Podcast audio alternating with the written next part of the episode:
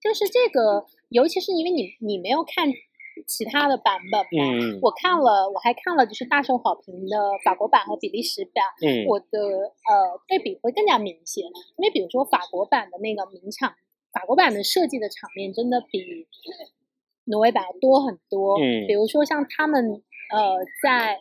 挪威版这个原版里，就他俩开始第一次比较近，其实就是这个呃这个工真的很会撩，就是这个兽当时因为没满十没满十八买不了酒，然后他就在那个酒店在那个便利店外面徘徊，看到公说啊你能你有身份证的话，你能帮我买个酒吗？公就进去好呀，然后进去了，然后出来说啊我没有带身份证，买不了酒哎，然后说啊叔叔那算了，公说没事儿，你可以跟我回家拿。那个身份证，然后其实回去他只是把兽骗到他们家，你知道吗？对然后回家根本没有帮人家买，然后回家那个就说：“哎呀，找不到啊，你要不先喝点酒啊，然后放点音乐听啊。对呀、然后就就开始撩他。但是在法国版呢，就是这一段儿，他们就也是回了回了公家吧。然后呢，这一段儿里面就是公家有一个那个钢琴兽又开始给他弹钢琴，就是这个里面明显是更有设计感的。嗯就是我们作为编剧来说，就是你肯定要给他那么一个场面嘛，嗯就是，但是呢，嗯，他们俩就没有那种你觉得我们就是干的特别普通的事儿，就是眼睛里都有长江在流淌，就没有那种氛围。但是呢，一旦你没有这种天然的化学反应去做加持，就是只是普普通通弹个钢琴就也很俗啊。嗯，是的，就这个梗就就是这个梗是需要被加持的。你没有加持情况下，除非你是一个特别震撼的以前没有做过的那种甜场面，不然的话你就会俗气。就是但是呢，法国版的优胜在于法国版的颜值真的高很多，尤其是法国版的弓，你知道吗？哦，就是大家可以去搜一下那个法国版羞耻的那个主演的照片，就是那个公的照片，就是你看了之后，我觉得地球人都会说啊，你好帅。就地球人都会爱上他。对，就是那种，就是他，尤其是笑起来看着对方眼睛的时候，你就觉得星星落在眼睛里的那种帅。嗯但但也也很有趣，因为我看了一个这两个呃，就是挪威版这个原版的这个宫，就伊森伊森嘛和这个法国版的宫两个人一块儿接受采访，那就是挪威版那个很 A，你知道吗？那个种宫，那那人就天生就有一种我要我要 A 起来那种感觉。就是你刚才说的那种，就是我就算听这样的大叔哥，你也喜欢我，对对对对，是的。他就特别有那种劲儿，你知道吗？而且一九三，我跟你说，真的，就往那儿一坐，他压倒性的 A，就是压倒性的 A 呀、然后他一站起来就是那种，就所有人都要稍微仰着头看他一点那种感觉。我觉得这个北欧不知道，我觉得北欧有人产产这种种工，特别产这种种工。比如我们家麦叔，麦叔也就一八三，但麦叔也是那种，我说宇宙大总攻气场啊。就那种男性的 A 的气质，我觉得还比较是特别自然的，不是那种装出来的、油的演出来的就那种感觉。比如说那个五十度灰的那个，啊，就是就是，那个男主就一看就是我演啊，我每分每秒在演，我很 A，我 A 吗？哦，顺便顺顺顺便吐槽一下，美国也开拍了《羞耻》这个啊剧，完全不红。完全不红。而且我跟你说，你只要看了那个剧照，嗯你甚至都不用看那个具体的剧集，你都你都想走，因为就看起来很油。对，就是那种你看我帅吗？你看我撩吗？对，而且也就不知道为什么也有点儿也有点儿村的感觉，就没有那种清新感了。对，但是其实美美国的有些校园剧还是可以拍的挺清新的，比如说去年大红的那个《性爱知识史》，啊，其实也还是蛮清新的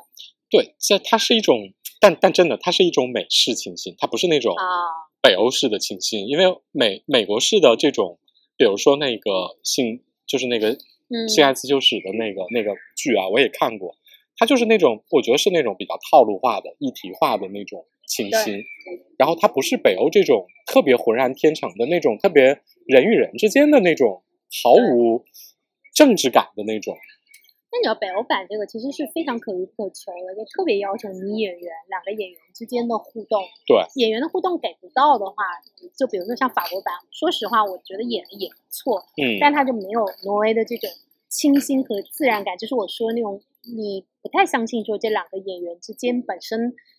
有什么特别深的感情，那大该有的都有，包括它里面会呃设计一些挪威版本身没有的一些名场面，比如说在那种教室里面用那种彩漆两个人画画呀、然后画到一嗯半两个人又开始亲密呀、这点上就法国版真的比挪威版舍得给福利很多很多倍，就里面的拍了好几次两个人的床戏，而且都是那种 已经拍到大腿了，你知道吗？就是对那种腰啊、臀啊、胸啊进行大特写，就跟那种法国人似的，再加那种浪漫音乐和柔光，你看了就觉得就是清新唯美版的 baby。哎呀呀，就法国尺度还比较大，法国版的尺度大很多。感觉法国人脱衣服很自然。呃，而且他们的电影的传统就是这样，就不觉得这个是一个大问题，就也不油，就是也也挺浪漫的。但这种浪漫就是一个，呃，我觉得是一个更雕琢化的浪漫。嗯，包括他在里面把原版里面这个男生的呃家庭问题，还有这个宫本身存在的一个呃缺陷，嗯。都做了一个前后的伏笔去埋它，就这点上就跟《青春往事》后做了更像是一个更成熟的编剧的技巧。嗯，呃，我觉得如果没有挪威版的《珠玉在前》的话，我可能会觉得也也挺好的。但是呢，他没他在这种元首化的同时，他那种清去掉那些毛刺，打磨的非常光滑以后，他那种清新感也也就损失了。对，就是整体上挪威版是它其实是一个。它提出了很多议题，其实是可以做非常戏剧化的展开的。我觉得他是刻意的，因为他把就是因为这个里面是一个深柜，但其实呢，他担心的就是周围人对他的排斥，比如朋友、直男猥琐朋友对他的排斥啊，然后还有父母的反对啊，其实在这个里面都是不存在的。就基本上他一出柜，就所有人都接受说：“哦，你你做自己吧。”然后他所有的痛苦是来源于他自己内心的一个挣扎和包括跟他的爱人之间的一个一个压力，其实是没有外部压力的，所以这是一个特别纯粹的，就是爱情，他讲的就是爱情本身。然后我要做对比的是比利时版。比利时版呢，其实是把这个原版的名场面做了一个挪移和拼贴，因为比利时版拍的比较晚嘛，就前面已经有很多珠玉在前，我们德国版、意大利版啊什么的风评都很好，所以比利时版呢在改编上做的改编最大。对，因为没没办法吧，我觉得也也得努上一点吧。你都人前面都改了七八把了，对，就是呃比利时版的这个兽啊，就是形象上其实有点像小本。对，就是比利时版是那个攻是摆金头发那个吗？对对对对对，他那个攻是一个比较不公的攻啊。对，然后这个结果这个比利时版那个兽啊就特别丧，就是这个里面把他母亲的精神疾病的问题做的很大，因为一上场就前几版他母亲，比如挪威版他母亲只是一个。过度的宗教狂热者，但是到了比利时版，他母亲直接被送进精神病院了。然后他在前面三集，很多时候都不是在困扰于他的恋爱，是困扰于他真实的家庭问题。家庭问题，对，他就一直是非常的沮丧。然后这个里面也把那个炮灰。炮灰女配往前提了，就是炮灰女配在这里面正式变成了他的女朋友啊。这件事儿呢，也让他和这个公之间谈恋爱这件事变得更难了，因为你们俩都有正式的女朋友。嗯。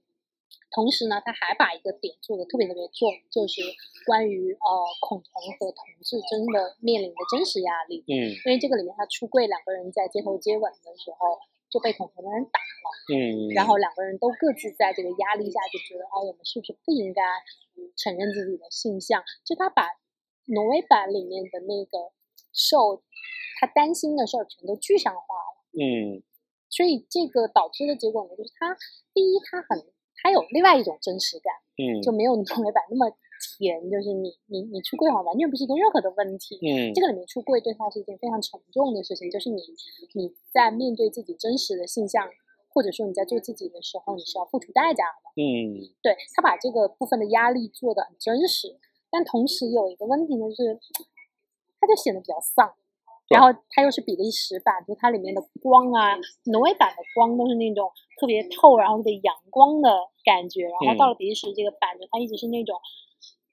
色调也比较压抑，光也会觉得很暗，就是简直跟汉尼拔一样。你觉得第一季心想，灯光师被吃了吗？可能可以要营造一点沉重的现实感。呃，对，然后包括像挪威，就挪威原版，它会有很多镜头是这样的一个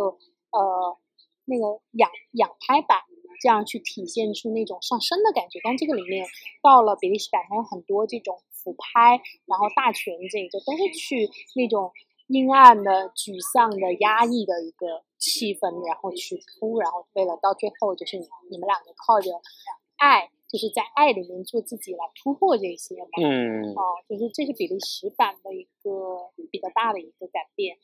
呃，但是呢，比利时版嗯也创造性的用了这个名场面，就我们刚才说的名场面，它也都有用。啊就比如说，在挪威版里面，他们俩是随便闯进了别人家里的一个小泳池里接吻，然后到了这个版本里面，就是他俩就突然闯进了一个像体育馆一样的地方的游泳池，一个巨大的游泳池，啊，换成大泳池了。换成大泳池，然后两个人跳下去，而且这是全脱光了跳下去，嗯然后两个人正在接吻，接的忘情的，突然那个保安出现了，打了两个人一片白光，而两个人仓皇的抱着衣服跑。就他都还有这些名场面，但他都把这种名场面做了一个变形，啊就是我们前面说的，就是每个版都会有的，就是这个攻给这个受画画嗯啊，这个是一个挽两个人推拉和挽回的一个重要的梗嘛。因为受说每个平行宇宙里可能都有一个我们，嗯，然后所以在他俩分手和闹意见的时候，这个公就开始给他画这个平行宇宙里的我俩有多甜，你知道吗？这个很渣，就是一边我在这儿拒绝着你，然后一嗯边我又给你画平行世界的我俩有多好。然后呢，呃，法国版的做法呢是增加了一个呃，把两个人都画出了一个精神动物的象征，就他自己是一个小浣熊，然后这个兽是一个刺猬，哦，然后他就画成这个样子，就是嗯，每次去去挽回这个兽。然后到了呃比利时版呢，因为比利时版给这个宫的设定是他是一个艺术大学的学生，所以哦他的做法就是他们俩是通过涂鸦认识的。就是这个兽被那个女朋友带着去那个垃圾车涂鸦，然后那个时候公第一次见到了他，然后就嗯看上他了。嗯呃，对，这是我们后面要说的一个关于一见钟情的梗。所以后来那个公挽回他的时候，不是给他塞那种小纸条塞他口袋里，是在他他和他那个朋友经常去玩的那个地方的河对岸有一个大仓库，在那给他画了一个巨大的那种涂鸦，哦，那是种街画头涂鸦嘛。画他的脸。哦，然后他朋友说，他要不是爱惨你，不可能给你画这个东西。哎呀，就他他把这个所有的名场面都去做了一个变形和扩大化。嗯，升级了一下。对哦，说到一见钟情的梗，就是我们前面说，就是呃，从因为这个戏是一个受的第一视角，嗯。所以你看前面的时候，你都觉得是受对攻心一见钟情，但是他其实到了最后有一个翻过来，就是这个公说，其实我转学来的第一天，我就看到你，我就爱上你，其实是一个攻对他先一见钟情，然后拼命的撩受他。受那些眼睛中不停的瞄着公出现的身影，他以为是自己偶然之间看到了一个大帅哥，但其实是那个人故意在你面前晃悠。对，就是他看上你，所以不停的在你面前刷自己的存在感，然后看我看我看我，对，哇，因为就是还是挪威版那个最就是最 A 最贱，你知道吗？就是你还记得他怎么吸引上兽的注意的吧？对，就是就是 贱公第一次正式跟兽讲话的那个场面，其实是特别贱，特别贱，你知道吗？这点特别特别好玩，特我觉得。直男，你知道吗？对，他是那个两个人在 一个 party 的厕所里边儿，然后那个相遇了，然后呢，公正在那儿洗手，然后受在旁边等着，然后公洗完手之后就开始拿那个纸巾擦手，然后呢，公特别无聊的把纸巾盒里的所有纸巾全拽出来，然后擦完了手，然后看着在旁边等待的兽说：“哦，你也要擦手啊？”然后从那个自己擦过手的废纸巾里边拎出了一张，说：“你要不要擦一擦？” 你知道特别贱，特别贱。但是呢，你知道这种贱啊，它同时又有，就特别是恋爱的一个技巧，就是突然之间我跟你突破了这个距离，就对，就有一点。就是突然之间打破那个墙，你知道吗？就打破了那种陌生人的墙，好像说我强行的，或者但是又比较自然的跟你建立起了一点，好像一般人一样，对，就是一般人还不能这么干，你知道吗啊，对，？因为一般人就是哎，你好吗？然后你喜欢民音乐啊，然后你能不能把板子借给我啊？这是一般的人开始撩的一个过程，不是的，人家就是从那种特别突围的方式，就一下咱俩就特别近，而且所以，所以我想知道，就是这个烂梗，这个这个梗后来其他国家的版本也用了，是吗？没有没有任何地方用了这个烂哦天哪！我觉得这个特别天马行空发挥，因为这个里面就是挪威版还有一个细节，他俩到最后特别甜的时候，那个瘦就说啊，那个我我跟你接近去，我看到一个一个告示上面说给你争男朋友啊，然后这个男朋友还带薪水啊，然后我看到这个就觉得哇，就是又有前男友恋爱谈，为什么为什么不？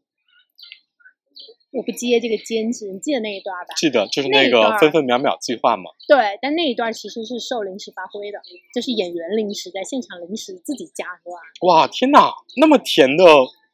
那么浪漫的话，原来是现场说出来的。那个不是剧本，那个是他自己，自己就是两个人，就是就是你在那个场景里，你看着一个你爱的人，你就自然而然的会跟他调情说出来的话。天哪，万万没想到啊！没有想到吧？然后那个，这俩人没睡过吗？但是挪威版的确是，就是那个，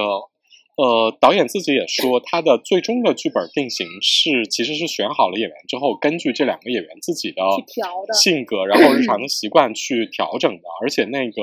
中间的很多剧情，就像你说的，就包括我看到的另外一个也说，就是他们俩第一次亲吻不是没亲上吗？对，突然之间来了一个人打断了这个亲吻。据说这个情节也是受想出来的。这个后面比利时版也用了，有继续用，对。然后那个包括那个，我后来看了一些粉丝的那个，后来去去追星嘛，发现那个就是那个瘦在里边用的那个书包就是他自己的书包，因为他还拎着还背着那个书包呢，你知道吗？就很多地方它是延续了你自己的生活习惯，对，就是我刚才说，就是那种生活的质感。他不是演出来的。对对对，我觉得天哪，这两人感情都好到什么程度？你对这个人说出了这么肉麻的话。因为我当时看到这个分分秒秒的，因为他的背景是其实公有一点儿就是有非常严重的危机，然后呢受就一定要去照顾他，而且那个是那种很麻烦的照顾。然后受就发自内心的说：“我我我我有一份工作要应征，这份工作就是我要来照顾你，照顾我男朋友。”然后那个，而且是那种分分秒秒的照顾。然后那个分分秒秒不是那不是他讲，不是那不是你说哦，你说争男友的争争功那一段是他说的，哦，就是到后面就两个人就是他男朋友那段很妙啊，恢复了，然后两个人就在厨房里就是那种日常调情的时候说的，分分秒秒是剧宝里的。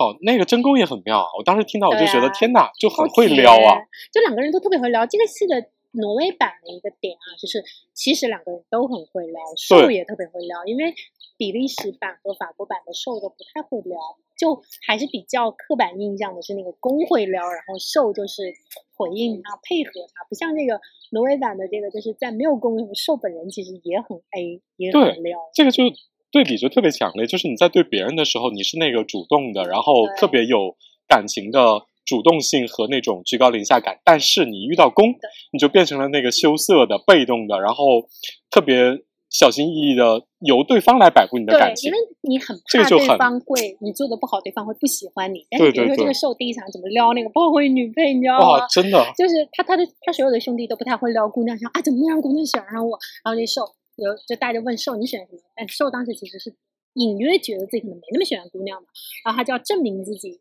拿得住姑娘，然后这时候那个美女就进来了，然后瘦就说：“嗯，就问他说，哎，你头疼药在哪儿什么的？”然后瘦就说：“啊，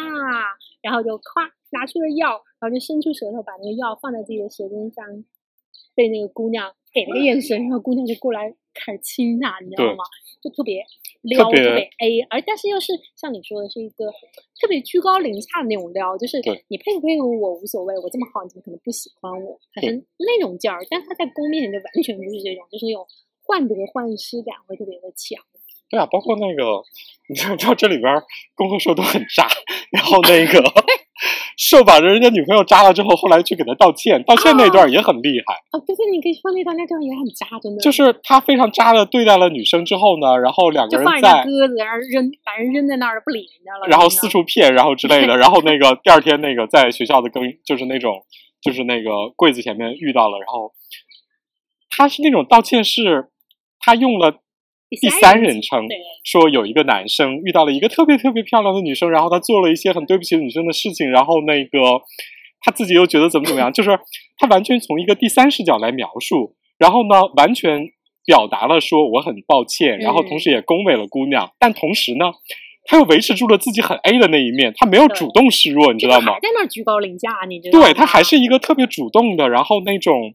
那种那种进攻型的，然后道歉，然后呢？但是这种语气和整体的姿态又把姑娘给逗乐了，就把姑娘拿的死死拿的死死的，然后姑娘就软了。我的天呐，我心想你也太会了吧！他特别会，就是。我我觉得他就是那种推拉之术特别娴熟，嗯，就《青春往事》里面那个王子对那个平民兽也是各种推拉，就是我喜欢你把你叫过来，然后我这边不合适我就把你给推走。就这个里面的挪威版的这个兽，其实在不跟公在一起的时候，也是那种推拉着兽树特别娴熟的那么。是的，是的。就他的那个倒霉猥琐直男朋友，天天说怎么就没有女的喜欢我，我怎么怎么让姑娘上床，然后他就是这个小团队里边，我想。要跟姑娘上床，分分钟一对姑娘给我排到那个学校门口去的那种。嗯，但就是因为他这么 A，然后遇到公以后，就突然之间整个欧米伽化了，你知道吗？是的，是的，突然特别欧。这点就是就是像那个虐到深处就甜就出来了，然后那个爱就是你把爱到一个人和世界上的所有人都区别对待。对对对，这种区别对待就特别好看，这样就特别甜，就是这些事情只有你可以对我做。就就这个是非常非常甜的部分，然后呃，就其实他们俩还相对的算是势均力敌。对，就尤其是咱们咱刚才说的，就那段就是那个公费要唱那个难听的歌，对。但是呢，就是呃，比利时版和法国版这一点就其实都抹掉了。哎呀，只能说真是演的浑然天成。哎，只能说你也你也真的不知道为什么人家的十七岁第一次演戏能演的这么自然，你知道吗？对，因为那个看完之后，我跟那个农民林同学认真探讨了一个问题，就是为什么啊？就是大家都是十六七岁，然后都是第一次演戏，然后呢，我国的青春青春演员们为什么就我觉得也不能完全说是我们，因为日韩其实也做不到这么自然。嗯，日本和韩国的，比如说日本算是一个纯爱片非常普及的一个类型化，但是你觉得里面是这样特别自然的吗？我觉得也也没有那么自然。我觉得日本版的就跟法国版的会更像，嗯，就是它有非常好的设计，也做的很精致。你要说动人吗？它也挺动人的，但它就是缺少那种。浑然天成的那种自然感，就是比如说你说的那种跟朋友的闲聊啊，或者我说这种就是突然之间在厨房里的抛弃情说哎呀，我要争一个男朋友啊，就是它是没有这种，嗯，感觉感觉那种隐业感没有那么强的部分其实是没有的，因为这种部分对戏剧的主线都没有太大的促进。后来那个去看了一下两个演员自己的。就是背景和成长史，就是 我觉得很重要的一点，一个是说两个人是有表演基础的，嗯，就是那个塔塔同学，他是从小就很小就开始演舞台剧，哦，然后那个他最早是在，呃，他是演舞台剧出身的，他是他是五六岁的时候就开始演音乐剧，因为他后来那个他他后来那个休止红了之后，他还还去演了两部两部音乐剧，嗯，然后那个。他五六岁的时候就演了音乐剧，然后后来那个自己一直对表演特别有兴趣，然后他是在十七岁还在上高中的时候，他这个《羞耻》是他第一部影视剧，然后那个他后来自己决定做一个专业的表演者，然后甚至后来他自己还写了短片的剧本，然后被投拍了。他目前好像是在一个那种那种专门的大学里边。就是读那个编剧的专业，嗯，然后那个另外一个公公其实是一个模特加演员，他当时在演休止之前只演过一部戏，嗯，然后那个也是处于还比较青涩的阶段，然后就是大家都有表演的经验啊，但实际上你们就不是纯素人，不是不不算是纯素人，然后那个但同时呢，就是你那种素人的感觉都还在，嗯，对。然后呢，同时呢，就是再加上导演打磨剧本和整个调教这个剧的方式，又特别，我觉得是偏向从演员出发的。对。然后包括这种怎么选角，包括那个剧本怎么根据他们个人的性格来调，根根据你们俩在一块儿的化学反应去做。然后那个，我觉得就呈现出了一个，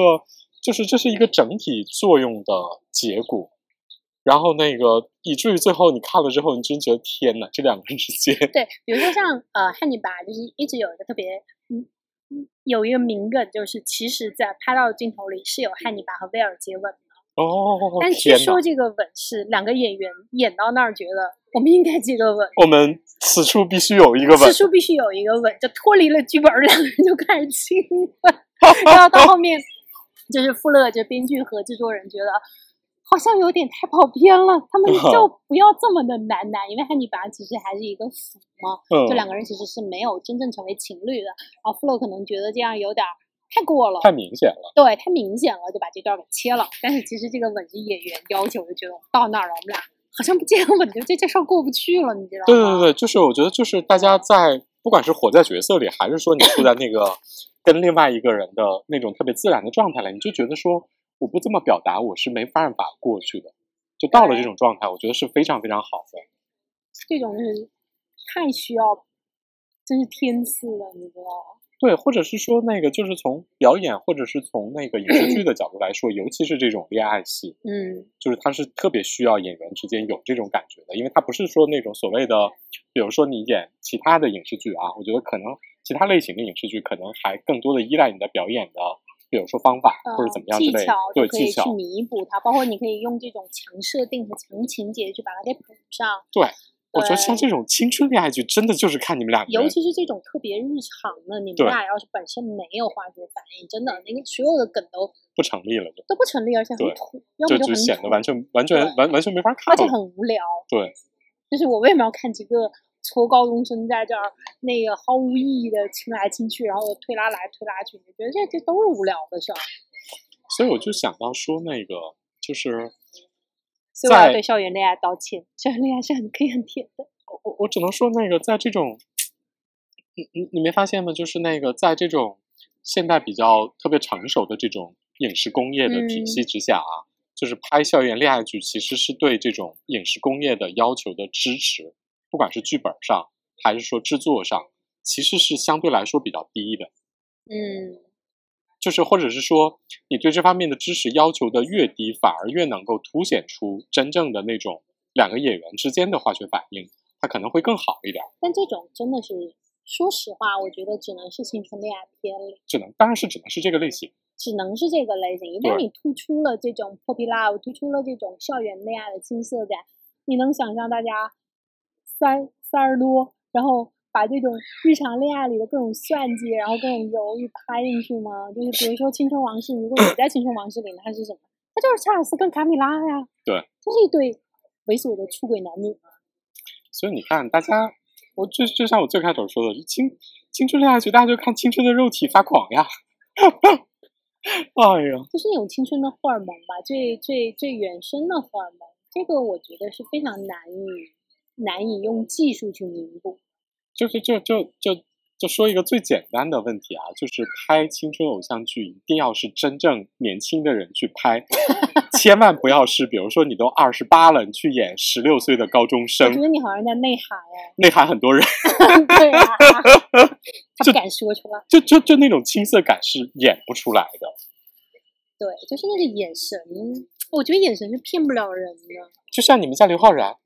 啊、你知道刘昊然真的是在很年轻的时候，相对比较年轻的时候，还有那种，还还有我我我比较喜欢的彭昱畅老师，啊，都是在他们相对比较年轻的时候去演，比如说高中生、大学生，那是成立的。他们这两年就已经，我觉得已经不行了。虽然说他们已经是这这一这一代演员里最有少年感的两而个人，且 演技也都不错，对啊，但演不了了。你过了那个阶段，就很难再再你很难说服别人，也很难说服你自己。对，就比如说，我觉得像《羞耻》里面的这两个演员，绝对是已经把自己给整个 PUA 了。对对对对对。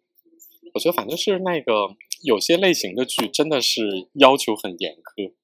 嗯，它非常限定，很限定。它对，就像我们刚刚说的，它可能对你的这个呃成本啊，对这种精致度啊，对这种编剧的技巧啊要求没那么高，但是它可能就会对你的原生状态要求非常非常高，因为你很难精修。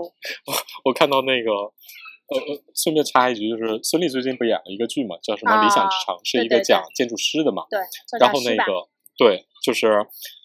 那里边大家评价了一句说，那个你没法想象孙俪是一个天天坐地铁上班，然后担心每个月工资大概那个不够花，然后是一个特别正常的上班族的人设，大家都说，嗯，这是娘娘下凡了，来体验人间生活了吗？还有，就早年间要吐槽，早年间是舒淇和刘烨演的一个戏，反正舒淇在里面演个大龄剩女，然后说没有人喜欢我，我一无是处。他说：“拜托，那是舒淇，你长这样，你说这个话谁信啊？”对，这就是演员自己的人设已经压过了角色，但是呢，同时呢，他们在比如说那个在在这种剧里边，他们的演技又没有到逆天改这个人设的丰富程度，所以那个就没法没没法弄。所以，比如说青春偶像剧，青春偶像剧就真的就是你你要是青春的人，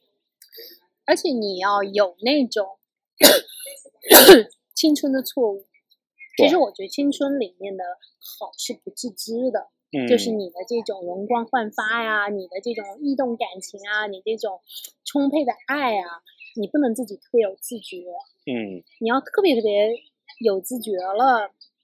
它就有了，就是有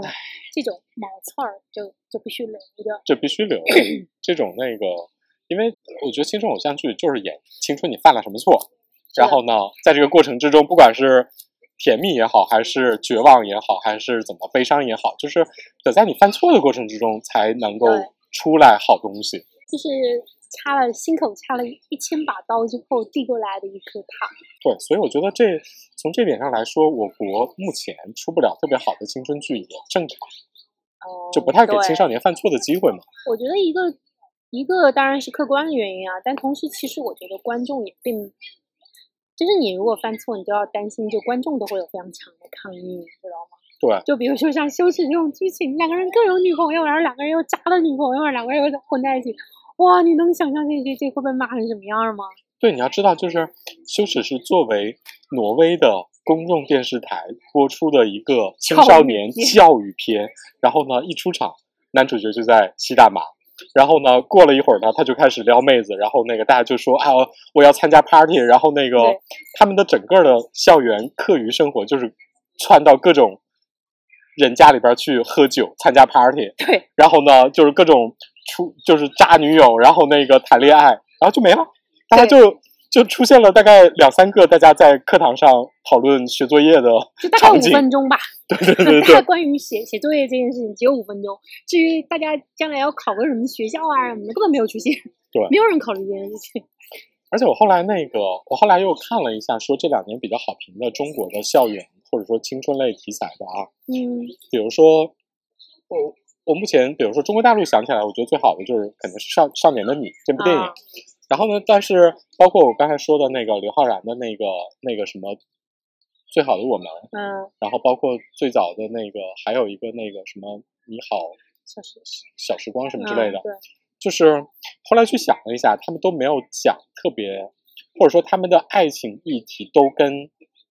别的更沉重的社会话题绑在一块儿，不管是说教育、家庭，还是一些社会议题，我觉得其实是怎么说呢？我我可能是中国这个语境下教育呃青少年爱情没有那么好讲，所以它很容易变成一个社题社会话题剧。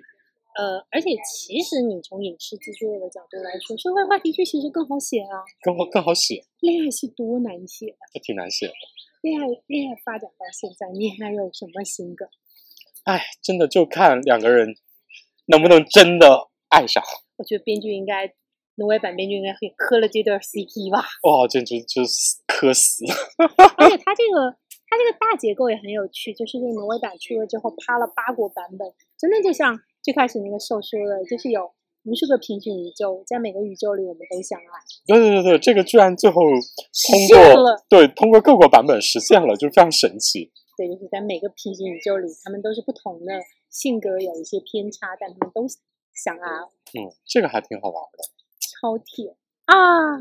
我的心软的像一块阿拉伯甜糕。哎，只能说夏末看这样的一个甜剧还是非常治愈的。嗯，超甜。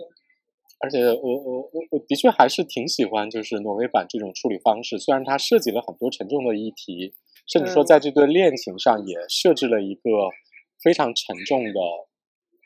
阻碍。对，但实际上它整体表现出来的，我觉得是那种淡然的对美好的向往，然后对爱情里最甜蜜部分的最好的呈现。我觉得这个是特别好的就它。非常的轻盈，对，所以非常非常适合在这个夏末秋初的这种凉爽的时候去品一品这个小甜点。啊、对我们聊这些，同样一个原因呢，也是因为最近看到的阴间新闻真的太多了，所以我们希望就是也给大家，如果你还没有看的话，可以看一看；如果你看过了，也不妨重温一下，就是让自己得到一种轻盈感。对，是的，那种那种特别美好的蜜糖一样的。然后同时你要知道说它不是悬浮的，对，它是真，它是在生活里的它。是在这个世界上有可能发生的。所以嗯，磕一磕吧，挺好的。啊，好的。我也是很久没磕糖了。啊，好想 继续磕，我想再刷一遍。但但我我最后补一句啊，你千万不要去搜塔塔现在的照片。塔塔遵循了所有的北欧很多青春期，就是就是年少成名的这种男演员的一个传统，就是他现在变成了一个满脸留着络腮胡子的北欧男人。啊，现在我们家麦叔也是，我有的时候真的想说，嘿，这是你的偶像包袱吗？请把它拿上。这是北欧男演员的光荣传统。好的，好吧，那这期嗯就先到这里，拜拜再见。